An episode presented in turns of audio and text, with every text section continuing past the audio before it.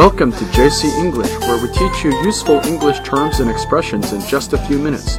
I'm your host, Jerry. 嗨，大家好，我是 Cecilia，欢迎大家回到 JC 英语从洛杉矶发来的 Podcast。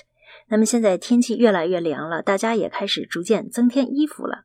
Staying warm in the winter can be challenging if you live in a very cold climate. 嗯，是这样的，Stay warm 非常重要哈，一定要保暖。我们中国人有一个好习惯呢，就是冬天的时候穿秋衣秋裤来保暖，这样出门呢就不会太冷。但是，一直以来啊，好像在我们国内的这个时尚圈有一个传言，就说老外不穿秋裤，那是不是这样呢？今天我们就来聊聊这个话题哈。那我们节目的文字版本可以在微信公众号 JC 英语的推送文章中找到，大家可以关注一下。好，那回到刚才那个疑问，呃，我们来问问 Jerry 吧，老外到底穿不穿秋裤呢？ Well, some do and some don't. One thing I used to depend on back in Beijing was wearing long johns. 啊、所以说至少 Jerry 是穿秋衣秋裤的哈。那么秋衣秋裤的表达在英语里叫 long johns，这个词挺有意思的。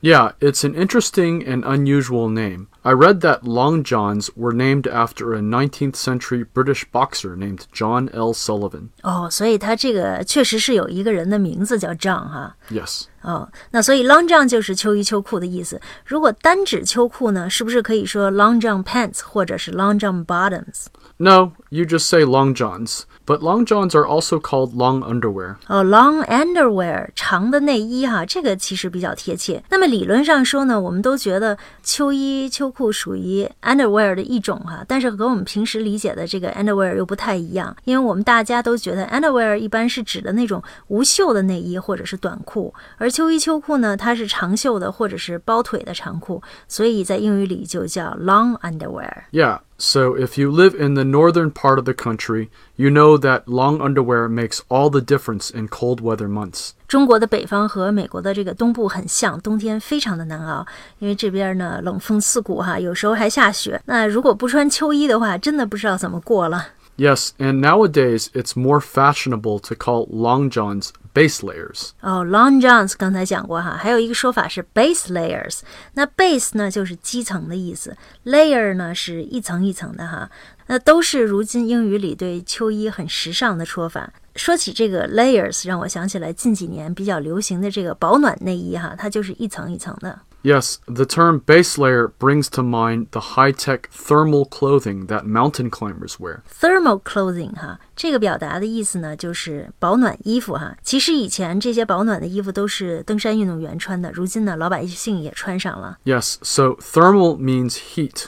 thermal 就是热的意思 So another word for base layer or long johns is thermal underwear. ，thermal underwear 就是保暖内衣。呃，如果你还是觉得老外不穿秋衣秋裤的话呢，其实很简单哈，有一个办法，我告诉你，上这个 Amazon 啊，输入 long johns 或者是 thermal pants 就会出来一堆产品。那在我们的微信公众号 JC 英语的文章里呢，也给大家贴出来了，大家感兴趣的话可以去看一看。 Yeah, and nowadays you see a lot of athletes wearing base layer clothing to keep their muscles warm and compressed. 对，确实，我看现在很多运动比赛的时候，这个运动员穿的衣服都是越来越贴身，都是那种 base layer clothing 哈。你说是为了让肌肉很 compressed 很紧致。Compression is another way of saying pressure. 当然，穿比较贴身的衣服呢，会让身体保暖，keep the body warm。 Compression clothing is supposed to help your muscles stay warmed up and improve blood circulation. 对，所以现在这个美国各种运动的运动员呢，都喜欢穿紧身衣。 This is why you see NBA players wearing those tight leggings and armbands underneath their uniforms. It's not just to look cool. 哦，明白了，怪不得我看这个 NBA 球星都里面穿着 很紧的这种内衣。好，那刚才 Jerry 还提到一个词哈，warm up，它呢是暖身、预热的意思。And if you do warm up exercises,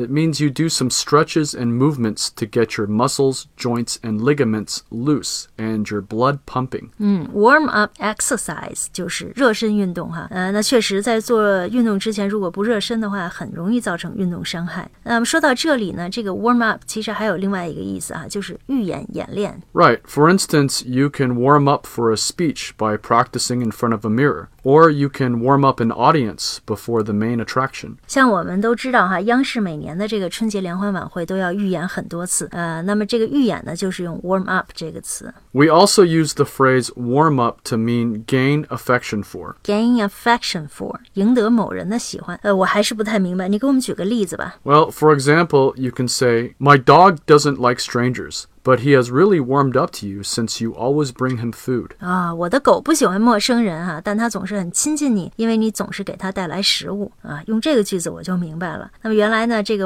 warm up 还可以这样用啊。那还有 warm up 是不是本身也可以说把一个东西来加热呢？Yes, of course, warm up can literally mean raising the temperature of something, as in warming up leftovers in the microwave. 嗯，warm up leftovers in the microwave，在微波炉里面热剩菜。 Then there's the increasing problem of global warming. Global warming，这是一个地球面临很严重的问题哈。我们大家都知道全球变暖。那我们刚才说的这个 warm 呢，都是呃当动词的时候的意思。那么其实 warm 本身呢，它也是一个形容词 You can also describe someone as having a warm smile, ，warm smile，暖暖的笑意。 and this person would likely also have a warm personality or a warm heart. 嗯，说一个人有 warm personality 是有很温暖的个性哈，很好相处，或者说这个人有 warm heart，有一颗温暖的心。 And we use the term heartwarming to describe things that are emotionally rewarding or uplifting. 比如说，我们说一部电影、一个故事或者一首歌很感人，也可以用一个词叫 heartwarming。 That's right. 好，那今天我们跟大家聊了聊老外穿不穿秋裤的问题哈，呃，也跟大家介绍了一系列实用的英语。如果你想每天收听地道实用的双语节目，可以在我们的微信公众号 JC 英语升级会员课程。那我们每期的节目呢也有文本，也同样呢在公众号 JC 英语的推送文章里可以找到。好，谢谢大家的收听，See you next time。Bye bye.